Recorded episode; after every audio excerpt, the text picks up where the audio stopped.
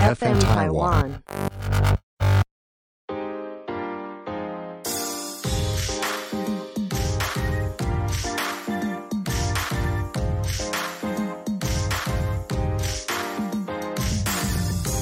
Hello，欢迎收听 Eason Medical 的 Podcast 节目 Eason the Clock，我是 Wilson。我是 J 卡，Eason Medical 是一个分享医学知识的平台。我们会观察生活中医疗或是健康的大小事，然后以轻松简单的方式来和大家分享正确的生活习惯。那在节目开始之前呢，我们要先来介绍一下 Eason the Clock 的制播团队 FM 台湾。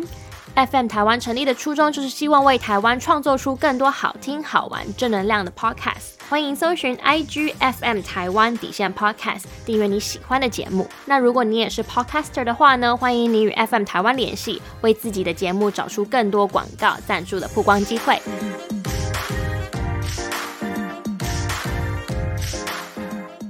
Hi Wilson。Hello，Hello。Are you happy？你今天开心吗？还好哎，最近真的还蛮累的，为什么？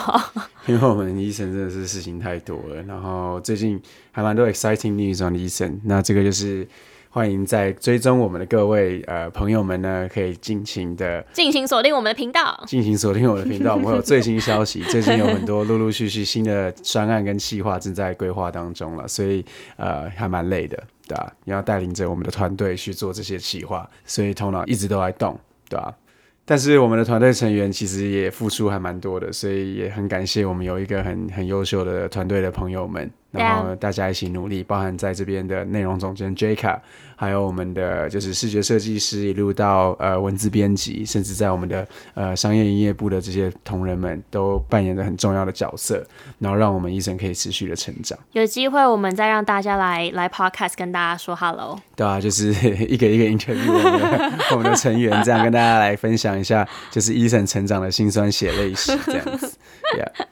那在进入我们今天要讨论的快乐荷尔蒙之前呢，我觉得我想要先来问一下 Wilson 对于最近就是在新闻热烈讨论的疫苗猝死这件事情，你有什么看法？其实我觉得这件事情是有点过度被渲染了。老实说，在一开始我其实也蛮紧张的，因为我们得到的资讯当然就是电视上来嘛，所以我也是看新闻才会知道说，哦，最近有一例一例在猝死的案件。但是我想在追踪我们医生的各位朋友们，应该都有这种基本的这种是非对错分辨能力了。所以看了这个新闻媒体的报道之后，应该可以马上察觉说，这个猝死的案件其实看来有一些标题下的确实是有点夸张。或是会想要知道说他的每个个案会造成他猝死的原因是不是因为是不是因为他有慢性病，或是他有他有什么 underlying disease？对，其实后来你发现，像有一个案例是说什么打完疫苗之后回去吃粽子，然后不幸的就是 噎然后。标题也下说对。打完疫苗猝死，对打完疫疫苗苗后吃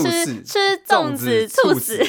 对啊，那你就是说，就是马上你就会有反射，就会说，哦，那这个好像真的跟这个疫苗没有关系。那当然，因为我们还是得必须要去仔细的去看这件事情。那截至在六月二十三号为止，其实国内已经累积了大概有一百四十四例案例，就是在接种新冠疫苗后死亡。嗯但是我们讲的是叫做接种新冠疫苗后死亡，嗯，不是说接种疫新冠疫苗后因为导致对，因为不良反应导致死亡。再根据现在有的这个资料来看的话，就是病根据病理解剖之后的结果，几乎的死因都是指向因为是高龄者，嗯跟死者本身有一些慢性病有关系，而不是跟这个疫苗有直接的关系。所以其实我们的呃中央政府也是有在这个疫情指挥中心，其实有搬出数据来看，其实呢认为说这个接种后的疫苗死亡的个案数呢，其实低过于过去的这个自然的死亡数，而且现在的这个接种疫苗的这个死亡人数并未高于其他国家，所以其实我们在现在的状况来看的话，其实是可以不要过度担心的。而且就像我们之前前几集 podcast 有说到，就是说如果现在有疫苗的话，其实尽量都要鼓励呃我们的长辈朋友赶快去打，嗯因为他们才是最危险的人，而且通常长辈的慢性病，包含高血压哦、动动脉可能会有一些硬化的问题哦，本来就会有一些增加这个心血管疾病急性就是猝死的风险，更何况是今天他们有慢性病，又是年纪大的人，他们可能本来就在这个新冠肺炎的重症跟这个死亡率就会比较高，所以其实他们更需要或者是更应该要赶快可以去打疫苗。在这边也是希望有在，假如说我们的这个听众朋友有认识媒体的好，又或者是有认识媒体朋友的。或者是我们听众有媒体朋友朋友的，请拜托拜托，就是把这样子的风向导向为就是要呼吁大家去打疫苗，而不是一直去写就是猝死这两个字。这个真的是会让大家在这个前因后果关系没有很清楚的情况之下，呃，其实会让大家造成很多不必要的误会。对啊，那我敢更斩钉嗯截铁地讲的，根本就是说，其实这个是完全毫无关联的，对啊。像我现在身边有很多朋友，他们就有跟我说，他们的长辈啊，会因为就是这件事情，本来要去打疫苗，然后结果后来就有点犹豫，说到底要不要去打疫苗。像你自己的阿妈不是也是不敢去打吗？对啊，他就是本来是都做好已经要去打疫苗的所有准备，就是口罩啊，然后面罩啊这些全部都准备好了。但是就是因为这件事情，他就是接收到媒体上面的资讯之后，他就有在想说，是不是就不要去打了，或是就是等说 Moderna 可以打的时候再去打。嗯嗯，对啊，所以其实我觉得这边又在顺便透过这个机会呼吁大家，就是说，不论是 Moderna 或 AZ，他们保护重症跟死亡的几率都是接近百分之百。所以呢，我会希望就是在这边再次强调，有疫苗赶快打。OK，剩下的 concern 都不是真正的 concern。OK，这件事情已经非常的明确了。嗯，OK，所以我觉得在现在这个阶段，就是说，在一些特殊族群的相关的部分呢，现在暂时除了就是对于疫苗有过成分有过敏的人不建议施打之外，其实都是鼓励施打的。详细的细节，呃，如果大家有兴趣的话，希望我们再进一步讨论，我们还是可以再进一步讨论。嗯我们最近也有在我们的贴文发了一篇和台北长庚妇产科合作的一篇关于孕妇到底可不可以打疫苗。那其实是可以的。那可以打疫苗之后，我自己自问自答。那可以打疫苗之后呢，要需要注意什么事情？那如果你身边呃有孕妇朋友，或是你自己本身是孕妇的话呢，都可以去我们的 IG 上面看一下这篇文章。我们整理的还蛮还蛮清楚的，还蛮 detail 的。没错，我们内容总监都说话了，大家一定要听，我们每篇都很好，每篇都要看，对，每天都要看，每天都要看。每篇都 是用心真的是每篇都花很多的精神去整理资料去制作了。对啊我们不是要来做农场文的，然后我们也不是来做这种就是 clickbait，就是说标题下的很耸动的。那这是我们我们的初衷了，所以对啊，也很感谢现在有在听我们的 podcast 的朋友的支持。那当然，如果有想要了解更多详细的资讯，也是欢迎大家直接读我们的文章这样子。没有错。好，那我们今天就只要讨论这个吗？我们其实主题都下了快乐荷尔蒙了，好对所以今天讲 大家点进来，结果我们都不讨论，就是哦都不讲 click 快乐 bait。都讨论快乐荷尔蒙，结果里面全部都在讲这个新冠的东西。我觉得，因为就是疫情，它本身就是一件会让人家比较担心、比较紧张的事情啦。啊然后再加上最近新闻就是沸沸扬扬讨论疫苗猝死啊，然后疫苗就是各个关于疫苗的话题，我觉得大家都是会比较关注，然后会比较会比较担心啦。如果有什么风险啊，也会比较可能就是会比较把它放大来看这样子。对，就像我刚刚讲的，疫情本身就是一个，可能就是因为疫情的关系，你之前的生活形态跟现在的生活形态完全改变，然后没有出去运动，没有和朋友就是社区社交这样子聚会，所以可能自己在家有时候也会待的比较闷，然后难免就会心情会比较低落一点。所以我们今天就想要来和大家讨论就是快乐荷尔蒙这个话题。了解。OK，那你觉得你自己最近的快乐荷尔蒙有降低吗？有降低吗？我觉得比较不是因为疫情焦虑的关系，或是生活形，我觉得比较多是因为生活形态改变了。了解，就是可能因为现在很多事情就是在家里完成，就是包括我现在是 work from home，、然后吃喝拉撒睡都在家里，都在就是这个空间里面，所以难免会觉得说比较就是在时间规划上面。或是在 work life balance 这件事情上面，就会比较有一些小小的困难。了解。所以就会造成我可能时间运用上比较没有这么的有效率，嗯哼，然后就是间接导致说我可能工作上面或东有东西拖延，然后所以时间比较不像之前的比较这么固定，所以就会间接造成身体慢性发炎，然后再 哦，我讲了好多哦，天哪，已经变半个医生了，自己最近变 急。自我诊查，是是是，那你继续说。就是我觉得我自己个人，我觉得可能很多人也是会像我一样的状况，他。比较不是因为疫情本身这么导致的焦虑，而是因为可能你生活作息改变，然后你可能吃没有像之前这么，现在都比较随便乱吃，然后因为在家的时间又比较多，所以就很容易有东西，然后就把它拿拿起来，呃就，吃两口，就是那个点心啊点心啊，比较嘴馋的时候，所以就会间接造成身体慢性发炎，而导致身体比较累，然后再造成就是比较间接影响到心理层面的问题。嗯的问题。对，OK，对啊，所以其实我觉得，像我刚才有讲到嘛，这个其实是一个陷阱题，就是快乐荷尔蒙是不是有降低这件事情。其实等下可以会讨论到一些关于快乐荷尔蒙的细节了。但其实它的浓度本身呢，是不是直接会影响到我们的情绪？这个目前是当然是知道说它是有关联的。啊，血清素常常是被拿来跟忧郁症做连结，但血清素的功能不佳造成忧郁呢是有关系的，但是详细的病理基准还需要更多的研究来证实。OK，我觉得我们这里要为大家澄清一下，我们刚刚讲到快乐荷尔蒙，嗯，就是血清素，就是你刚刚讲到的血清素，但其实会让我们身体会产生像是一些正能量、正向的情绪的荷尔蒙，其实有四种。对，有四种，没错，对吧？那其实我们这边就可以再分享一下，说有哪四种。那那大家可以来考试一下头脑。那我们给大家三秒钟，三二一，好，没有想到，没有关系。好，那有想到的搞不好有想到啊欸，有有是我们的这个认真的这个粉丝的话呢，可能都有知道说，就是在我们 IG 上面五月十一号的 po 文，哦，对，有答案。对，好，那有四个，第一个是多巴胺，第二个是血清素，第三个是 oxytocin 催产素，第四个是安多芬或者是脑内啡，嗯，哦，endorphin。这四种荷尔蒙呢，或者是激素呢，其实都可以呃调节我们的感受，嗯、或者是情绪。让我们产生一些比较正向。正向的感觉。OK，所以它在不同的情况之下会被分泌出来。嗯，OK，例如说我们的多多巴胺呢，或者是它也是我们的这个所谓的 good feeling hormone。嗯，它基本上在我们的头脑里面扮演这种奖赏系统的角色。奖赏系统哦，对，奖赏就好像我今天就是，哎、有些人喜喜欢被打，OK，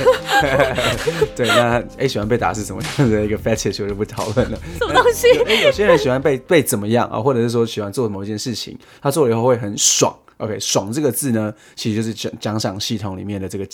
我觉得比较像是不要讲的这么 fetish 方面吧，我觉得比较像是 可能你今天为了一个 project 你很努力做完，然后结果哦，很开心，很开心有 reward，对 对，你在想什么？你偷偷把你自己的 内心哎、这个就不好说。但是没有，我不喜欢被打。但是呃，主要像学习啊、记忆啊、运动系统的功能等等，都跟这个多巴胺有关系。所以其实多巴胺除了扮演这种奖赏系统重要角色之外呢，其实像我们在这个运动系统，特别想要提一下，例如像帕金森氏症，嗯，在这个多巴胺的这个系统里面，如果受受到影响的话，其实还是会影响到我们的运动。像你看这个帕金森氏症的患者，他们都会手抖嘛，对不对？我们大脑为什么那么复杂？因为他在某一边可能是在负责奖赏，在另外一边其实是负责呃、动哦作的。，OK，所以对好，这是我想特别强调，就是说这个激素可能是有某一个特别的功能，嗯啊、在我们的这个情绪啊、快乐啊，这个可能是在讲这个奖赏的部分，happy rewarding system。But then 呃、in other system，OK，、在不同的部分，它其实有不一样的功能。所以刚才有提到多巴胺，多巴胺 dopamine，对，那再来的话是血清素血清素 serotonin serotonin，yeah，英文老师，英文小老师，yeah，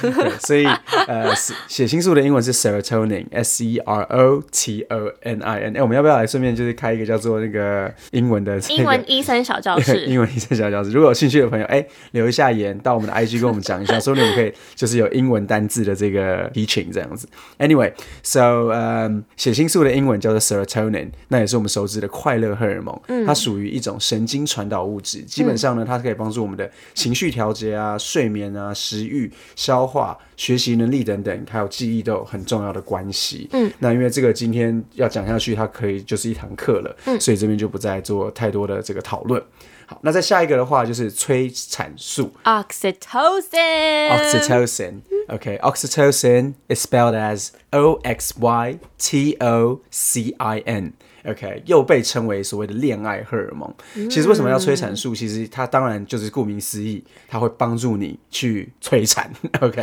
所以其实 其实像这个妈妈在生生小孩的这个生产过程当中，其实 帮助你去催产，还是去做催产会做的事情？呃，都有。基本上，oxytocin 有一个很重要的工作，它在我们生产的过程当中，嗯，它会增加这个子宫的收缩，所以它叫催产素。哦 OK，那当然，它在这个恋爱的感觉啊，又或者是亲吻、拥抱啊，性行为发生的接触的时候，都会增加这种催产素，增加这个我们对彼此之间的信赖感、同理心，还有情感建立的部分。所以呢，其实它跟这种爱是有很大的关系。Love OK，所以 oxytocin love L O V E L O V V OK 好，E 很有画面。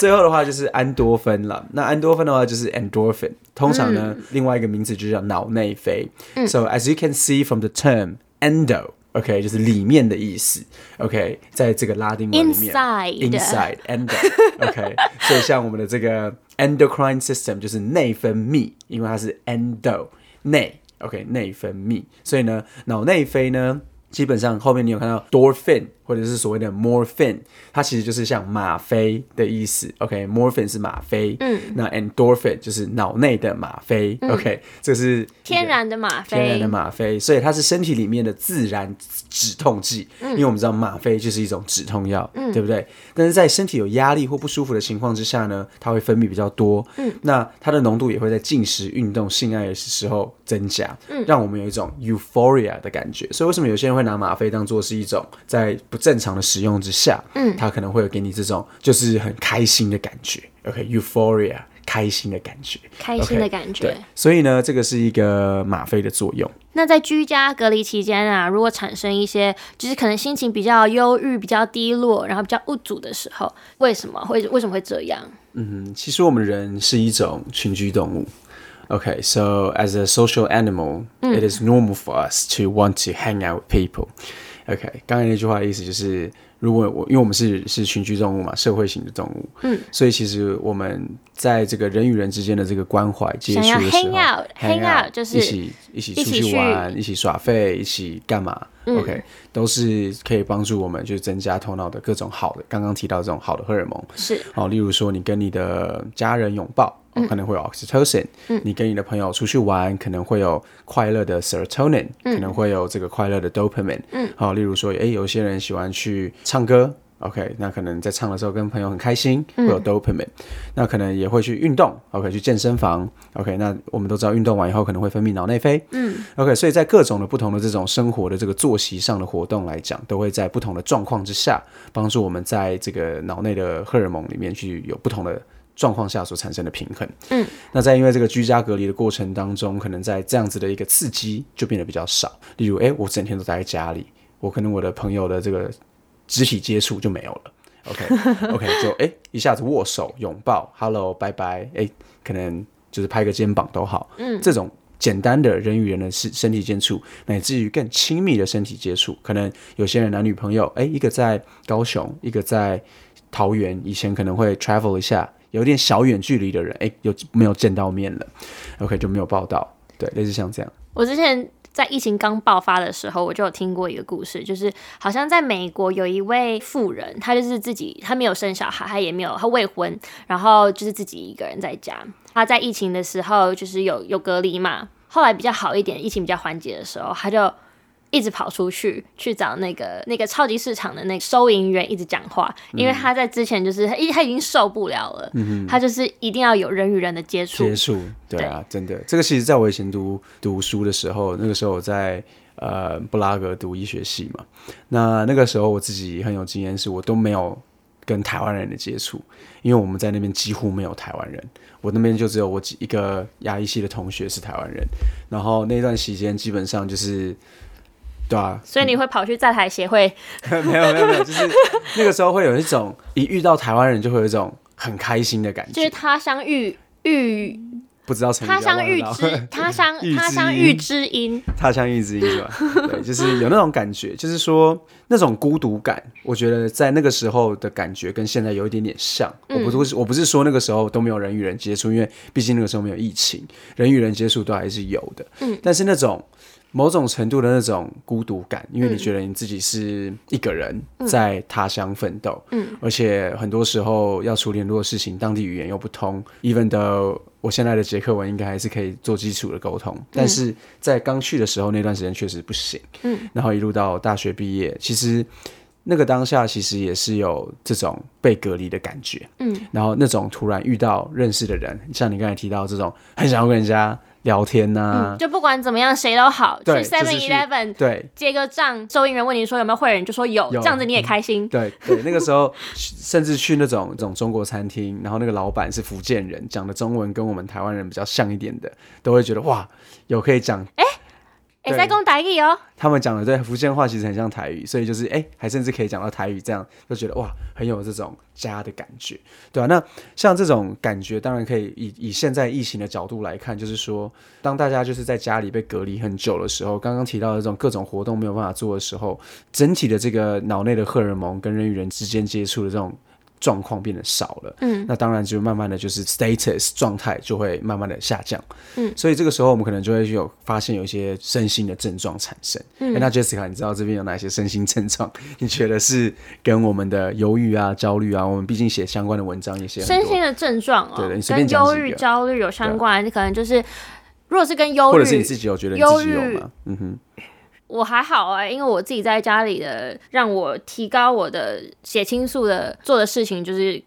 看废片，yeah ok、可以啊，对啊。其实我觉得最近其实，在疫情的期间，除了我们医生这个团队内部很忙，然后做了很多企划都要讨论，然后呢，也也都某种程度是 work from home。在这样的情况之下，其实嗯做了很多的事情，然后又没有人与人之间的接触，所以一直以来都会保持在这种 constantly working 的感觉，嗯，有有 always working，嗯，就是一直都在工作。嗯，其实我觉得这也是应该很多的朋友在听的时候也会有感同身受的地方，就是说一直 work from home 的时候，听起来好像很爽，但其实就会变成说好像对生私呃私人生活跟工作生活好像就没有办法切得非常清楚。对，那在这样的情况之下，其实就是呃看废片、哦嗯或者是说看一些影集，你会突然有一种哦，我又看猫咪、活在看狗狗废片，对活活在那个当下，想知道可以私讯我们 IG，我有很多账号。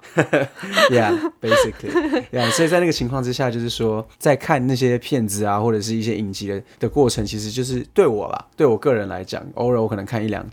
会比较像是一种代理我离开现在的状态的感觉，嗯，去另外一个世界的感觉，嗯，对啊，So 我觉得疫情的焦虑，我刚才其实想要问的是说有哪一些症对状，，那就回答你刚刚的问题。我觉得可能如果是焦虑或是心理比较不足的话，可能就是打不起精神，嗯哼然后会提不起劲。提不起劲，然后好像做什么事情都没有没有动力，嗯哼，心情心情低落这是一定有的，然后心情上面会有比较负面的一些情绪，然后可能吃不下东西，食欲比较没有这么好，嗯哼，然后还有什么是我漏掉的吗？其实还有很多，还有很多，对，好，其实但是我觉得就是像我们在呃前一季在忧郁症的这个那一集有讨论到的，我们在看这个状况的话，就是吃喝拉撒睡嘛。对，OK，所以像吃跟喝的的这个食欲，OK，或者是想喝东西的这种感觉，食欲整体的这个欲望的改变。想吃太多，或者是瞬间没有胃口，嗯，吃喝，然后拉撒、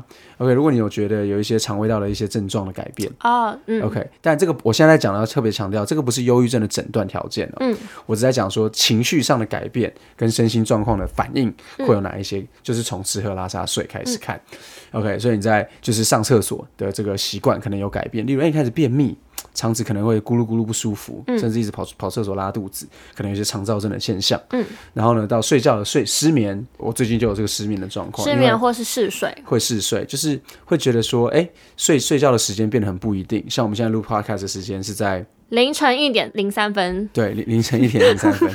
对，然后就是早上又比较晚起来。Actually，我们因为上班的时间，我们早上是没有晚起啦，但是就会整体就会觉得比较疲倦一点点，对吧、那在这样的情况之下，就会真的是影响到很多的作息，所以在吃喝拉撒睡有改变，然后呢情绪比较低落，然后做什么事情都提不起劲，嗯，OK，又不是很想跟人家讲话，甚至有一些比较严重的状况下，有一些暴怒，然后呢变得比较 sad。可能是有一些疫情焦虑或者是疫情忧郁的状况，这些都是可以大家来把它当做是一些 signs 这样子。那你自己本身呢？你觉得你在疫情期间有比较无助吗，或是低落吗？其实我有诶、我觉得我在有一段时你觉得有很明显的差别吗？我觉得没有很明显的差别，但是我觉得在这种 routine 开始慢慢的乱掉的情况之下，其实我真的可以在这段时间感觉到那种就是失去才懂得珍惜 的感觉，就是哎、诶这段时间真的是有那种啊很怀念，就是跟朋友就是哎、诶出去吃个饭啊，聊个天呐、h a n g out 一下，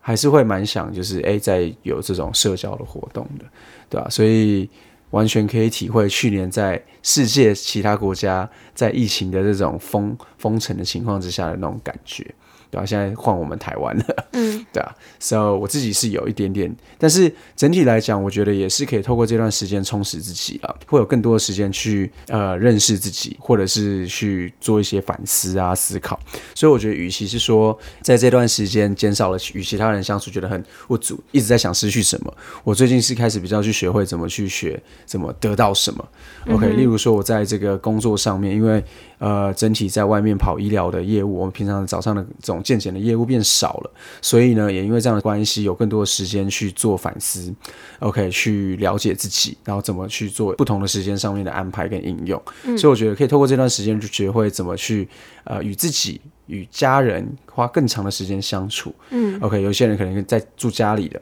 可以用这段时间跟家人怎么样好好的相处，OK，或更不间断的去学习怎么自我成长。我觉得都是一个在现在这个社会是一个大家比较缺乏的，因为我们做的事情都很快，啪啪啪，一个事情一个一个事情过，一个事情一直来，OK，so、in that case，我们应该可以花这段时间放慢脚步，学着与自己相处，学着与身边的人怎么相处。，Yeah。那你自己本身有做一些像是什么样子的活动，让自己的心情会比较好一点吗？Right，很多时候像我们刚才讨论到，就是说血清素的迷思嘛，就是说血清素其实不一定是 directly 跟这个它低马上就是会心情不好，但是像刚才有提到说有做不同的 activity 可以帮助不同的好的快乐荷尔蒙来让你可以更快开心一点点。嗯，那像我自己的话，最近就是突然迷上看 YouTube，然后跟外国的歌。嗯，OK，看这种西方的 pop music，嗯，就把自己当做自己好像在听演唱会一样，自己在家开演唱会。自己，在那边看演唱会，然后在那边跳，就是感受那种在头脑里面去沉浸在那种想象自己跟一群人在一起嗨的感觉。嗯，同时我最近有 practice 像打坐，嗯，OK，我打坐的频率又拉回来了，我可能最少一天还是会做一次，OK，五分钟左右的打坐，OK，最少。Yeah，so 这是我自己的 activity。那运动的部分，我是比较喜欢去健身房。那我们家是没有买什么的这个重量训练的器材，所以就没有在做重量训练。但是我们团队内部有每个礼拜的我每个礼拜 周三晚上，周三晚上、那个、都会都会一起试训试训运动。哎、本来是有想要开放给就是我们的声友或者是我们的粉丝们，但是最近我们有点害羞了，所以假如说在我们自己团队内部比因为我们自己都那个做的不是很好，对，所以我们做到快团队内部累死，都在偷懒。对，所以如果我们没有那么害羞的话，也是有可能。OK，之后看看之后看看大家有没有等我们一起一起练好，可以带着大家做的对的时时候，再跟大家一起做，对对啊。那这个是我觉得我自己的方法。Yeah. 那刚刚这个是 Wilson 他分享他自己的方法。那如果是我的话呢，我如果想要解压或是比较想要放松的时候呢，我会做家事。对，一直做家事。我会做家事，我会去，我会去擦马桶，我会去洗碗，我会去吸地板，然后我会去剪 地毯里面的头发，因为你知道女生掉头发掉的很夸张，然后都藏在那个地毯里面，然后有时候会吸不起来，所以我会自己去把它 捡起来。然后你知道，就是就是有点像是说，就是有些人看那个挤粉刺的那个影片会有会有疗愈。我以前冬天的时候，我会剪毛衣上面的棉絮，OK，这个是我自己觉觉得很疗愈的事情。了我觉得可以，大家可以去找一下，就是自己觉得很疗愈的事情，然后然后。去做它，就会让自己可能就是暂时不要去想这些压力，然后暂时去跳脱这个让你会比较紧张的环境里面，这样嗯子。那刚刚分享的这个是，比如说像是做的事情。那如果像是在饮食方面，或是在补充呃保健食品方面，Wilson 你有什么建议？嗯，其实我自己个人啦，我觉得之前我有试过的，因为毕竟这种东西在以教科书或一些研究，有很多的东西都可以来讨论。嗯，OK，但是我自己的话是觉得有一个呃 product 叫做 Five Hydroxy，哎，这个是没有业配的，或者是单纯个人分享，叫做 Five Hydroxy Tryptophan，OK，五 HTP，OK，五 HTP。那五 HTP Five Hydroxy Tryptophan 是这个 serotonin 跟 melatonin 的的前驱物，serotonin 就是血清素，那这个 Melatonin 就是褪黑激素。嗯，呃，褪黑激素第一第一个是可以帮助睡眠嘛，我们睡眠在这个根据我们的生理时钟会在晚上的时候开始慢慢的分泌比较多。嗯，那呃血清素的话，当然就像我们刚刚提到，就是跟我们的这个情绪有关哦，还有很多其他的呃功能这样子。那 five hydroxytryptophan 呢，它就是它的前前驱物。嗯，所以呢，我自己那个时候是有补充 five hydroxytryptophan，那我觉得它是对我自己的这个状态是蛮有帮助的。嗯，那当然还是在天然的食物上面的话，就是补充一些呃血清素比较高的一些含量的食物。那这个细节可以一直讲。OK，我觉得给大家卖一点关，给大家三个，三个，给两个，两个好了，一个一个好一，个五个。你分享一个，我分享一个，好，那你先讲。我先讲。好，我会吃香蕉，你会吃香蕉对？OK，可以啊。好，食物中含有色氨酸的 tryptophan 的这些血清物的合成物质都可以吃。呃，色氨酸吃单吃的效果并不大。嗯，OK，所以要搭配那个碳水化合物。哎、是，我这个我们贴文有贴然过。OK，对对对对，所以呢，饮食的部分可以参考，就是像这个蛋啊、起司啊、豆腐啊、鲑鱼啊、火鸡啊，这些都有含大量的色氨酸。嗯 OK，单吃的效果不大，刚刚都有讨论过了。OK，所以你的那个 go to 就是色氨酸食物是什么？我自己的我刚刚我的是我的我的是香蕉，那你的是什么？我是我其实是喝奶类的东西了，牛奶吗对啊，像牛奶，我自己喝牛奶是那种哦，觉得会很舒服，所以我很喜欢喝那种，所以在这里告诉大家，香蕉加牛奶，香蕉牛奶可以试试看。可以试试看。对啊，那看你喜不喜欢那个味道啊，对啊。但是再讲一次啊、我觉得其实因为这种食物的东西，其实大家都可以讲很多，而且嗯第一个我不是营养专业的人，所以这边有营养师的朋友，如果你有懂更多关于什么样的食物含有什么样子的含有色氨酸比较多，或者是可以帮助血清素补充的，或是要怎么搭配，怎么吃。你投稿，你来参，你想要来报名，我们就来 invite 你一起来讨论这件事情。对，OK，那这个因为不是我的专业，我就不想要再讲太多。嗯，OK，好，那我们不要讲色氨酸的食物好了。那你有什么国外会讲说是叫做 comfort food？Yeah，你有什么 comfort food？单纯讲 comfort food 就是会让你觉得会比较像是有家的感觉，或是比如说像 comfort food 就是会让你比较有温暖感觉的食物，就是你吃了会觉得很温暖，很就是、嗯、暖心。暖心我的我最近是一直很 crave 鸡汤，鸡汤。对我一直觉得哦，这是一个还蛮还蛮健康的 comfort food。对我就是吃了鸡汤，喝了鸡汤就觉得哦很暖心，就是它除了那种温度的暖之外，我不知道就是鸡汤给我一种很很 homey 的感觉，嗯，对啊，就是我很想喝那种很浓很浓的鸡，什么鸡汤？就是各种剥皮辣椒鸡汤、呃剥皮辣椒鸡汤啊，凤梨苦瓜鸡汤啊，这种都是我还蛮喜麻油鸡汤、麻油鸡汤倒还好，麻油鸡汤倒还好。对，对，麻油鸡汤倒还好，香菇鸡汤、香菇鸡汤也 OK，蒜头鸡汤、都很好。Oh my god，要不要叫一下？Yeah，鸡好汤哦。如果是我的话，我的 comfort food，我想说巧克力，但超没有超没有营养。对啊，我的 comfort food 就甜食吧。对，因为其实像甜食跟这个呃巧克力等等的，其实都是有帮助分帮助我们我的 comfort food 刚刚提到那是巧克力饼干，然后是用那种是那种就是放进微波炉里面，然后软掉，然后软软的，然后加牛奶这样子哦。软掉的巧饼干实在是不可以。好，没关系。好，你不喜欢吃吗？我不是我喜欢饼干脆脆的你。喜欢吃脆脆的，我发现我很喜欢吃那种软软的食物。我不知道有没有观众跟我一样喜欢吃那种，比如说像是软掉的薯条、软掉的燕麦片。谁会喜欢吃软掉的 我？喜欢吃那种 soggy food，软软的、软软的那种。好，我觉我觉得我我觉得我相信我们的听众朋友跟我站的是比较同一边，就是觉得不喜欢吃这种东西。yeah，反正 anyway，那其实我们也没，我们也尬聊了蛮多的，就是刚刚有提到的，让你就是会有一些正能量、正向的这些荷尔蒙分泌的话，就是做一些我们刚刚有提到的一些运动。嗯哼，然后还有吃就是可能含有色氨酸的食物，可以让你在血清素这方面可以多一点。没错。但其实我觉得，除了一些大家都耳熟能详的一些卫教知识，就是饮食啊、运动的调整啊、哦等等的，我觉得其实可以来来一点心灵鸡汤。心灵鸡汤，对，好，那你觉得我要讲什么心灵鸡汤？嗯，我觉得可以跟大家分享一下，你在这段时间，就是你刚刚有讲到的，就是在冥想啊，在做一些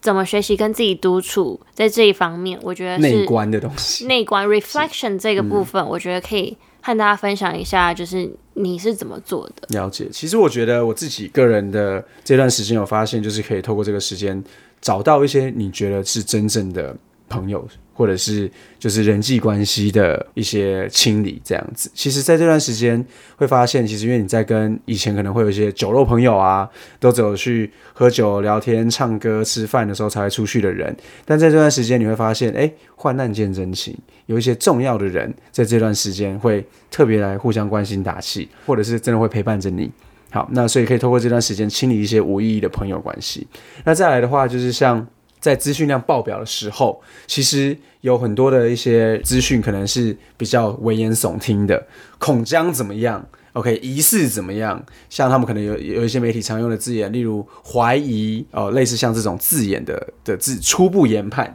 ，OK，这些可能都是你要了解，他们可能是一个。Immediate 的一个快讯是没有经过整理的，他们是为了要有标题性，让你可以赶快去看东西，让你觉得说哦这是很重要的事情。所以我觉得我们可以再透过这段时间，因为毕竟在在现代的社会，资讯是一个爆表的状况，甚至医生讲的东西都有可能是错的，OK 都有可能。你们也可以来提醒我们说，诶，医生，我觉得你们讲的这个东西我查到的不是怎么样，嗯，你可以告诉我们，好，就是说要在这个是非对错的这个辨别能力。可能可以通过这段时间，就是大家可以有一个更好的基础。当然，我们医生的团队都是尽我们的可能，尽量去整理出最好的资讯给大家。对，OK，所以大家也可以在有需要的时候找我们的资讯，然后来来做阅读，就是读比较长篇、比较完整的文章，建立一些更基础、更厚实的一个呃 background knowledge，就是背景知识。那在这样面对这种资讯量爆表的情况之下，例如说，哎，你可能更懂疫苗的一些作用原理啊。OK，你可能更懂一些呃慢性病为什么会造成猝死啊？例如，你可能更懂一些老人人口本来就会每年大概有多少人死亡啊？你可能就可以辨别出哦，原来。其实这一这一阵子猝死的人，第一个他们可能都是高龄的长者，OK，再来的话他们都是三三高慢性病的患者，同时再加上这段时间所猝死的人数并不高于一般在这个同一段时间，就是去年的这个时候、前年的这个时候的长者的或慢性病的死亡率，你就会发现哦，原来这个可能跟。所谓的打疫苗可能没有关系，呃，类似像这样，就是在是非对错因果关系的判断上面，可能不是只是一个快讯，一个疑似恐将成为什么啊，初步研判，OK，这样子的一个资讯就会吓到你，就可以减少很多不必要的这个疫情的焦虑，OK，最后的话就是可能学会一些独处，独处的这个重点可能不是真的关于说哦，我就要学会怎么一个人哦面壁思过，关在小房间，OK，不是这样子，而事实上说。就是在独处的过程当中，了解身边的人事与物的跟你的关系是什么。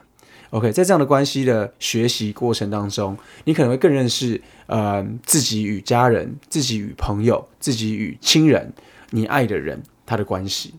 事情可能对于某些事情的看法，可以透过这一段时间可以更清楚。OK，因为你有更多的时间可以去了解哦，原来我在 work from home 的过程当中，原来对于我的工作的看法改变了。OK。物的话，可能就会对于某一些物质上面的这个东西的看法的观点，也可以去做沉淀。例如，你现在可能没有每天需要出去玩，你才发现，哦，原来以前我需要打扮的花枝招展的样子，其实根本不重要。又或者是说，哦，原来，呃，我对于名车豪宅的追求，一时之间都不是那么的重要了。类似像这样，这个只是我的观点，OK，但不代表你的观点一样，OK，你有可能哦，因因为我在这个 work from home 的过程当中，发现我在家里实在是太不舒服了，我一定要更努力励志去赚钱，住一个更舒服的房子，也有可能。So 每一个人观点可能不一样，但是可能你可以用这段时间，可以好好的去沉淀一下，可以去思考，花更多的时间去 look inside than just seeking for external approval，which means 就是。可以花更多的时间内观，而不要透过外在的事情来影响到你。那这样子才是学会独处真正的意义。那当然，这个地方的话，就是最后就带到说更多的医疗保健资讯。哇，你这个也转的太硬了吧？但没有关系。我觉得你刚刚那个 ending 很好啦。但是这哎，这个转来让我转好了，谢谢 Wilson 的分享，谢谢 Wilson 的分享。那更多关于医疗保健的知识呢，其实都可以在我们 IG 上面看得到。那其实你现在在看到 IG 上面的这些贴文呢，每一篇我们都其实是有一篇完整的文章在我们的网页上面。对，我们的内容制作团队由我们的 J 卡总监带领呢，包含视觉、文字，还有我们的医学编辑等等的。都花很多的精神在制作跟整理，呃，在网络上面这么多的这个讯息，然后把它。融会贯通之后，用简单浅显易懂的方式来在网站上面呈现给大家看。我们希望可以用最简单的方式呢，跟最轻松可以 enjoy 的方式，让大家来了解生活中常见的医学知识。嗯，OK，所以呢，大家当然除了在我们的社群媒体看到一些文章之外，它其实在网站上面都有更完整的文章。有想要了解医疗保健相关的讯息呢，除了在我们每周的 IG 分享之外，也可以在我们的网站医生 Friend。OK，未来可能会改成医生 medical dot com 上面来做进一步的搜寻跟阅读。那如果你今天是第一次接触到我们医生的话呢，那欢迎 IG 搜寻医生 Medical，那我们的网页是医生你的医生朋友。OK，所以更多医疗保健相关讯息，每周都会在我们 IG 上面分享，拉近你与医学知识的距离。欢迎在 IG 搜寻你的医生朋友，还有 FM 台湾底线 Podcast，听 Podcast 让生活更健康。感谢收听今天的节目，我是 Wilson，我是 J 卡。如果你喜欢今天的节目呢，欢迎在 Apple Podcast、First Story 还有 Spotify 订阅我们，在 Apple Podcast 给我们五星评分，或是留言给我们。如果你有自己想问的医疗相关问题，我们还没有回答，欢迎在资讯栏位点击连接账号，医生有专业的医疗人员为你解答你的医疗疑难杂症。好，其他的疑难杂症我们再看看。好，那下次我们就在 Podcast 上面再见喽，拜拜拜，拜拜。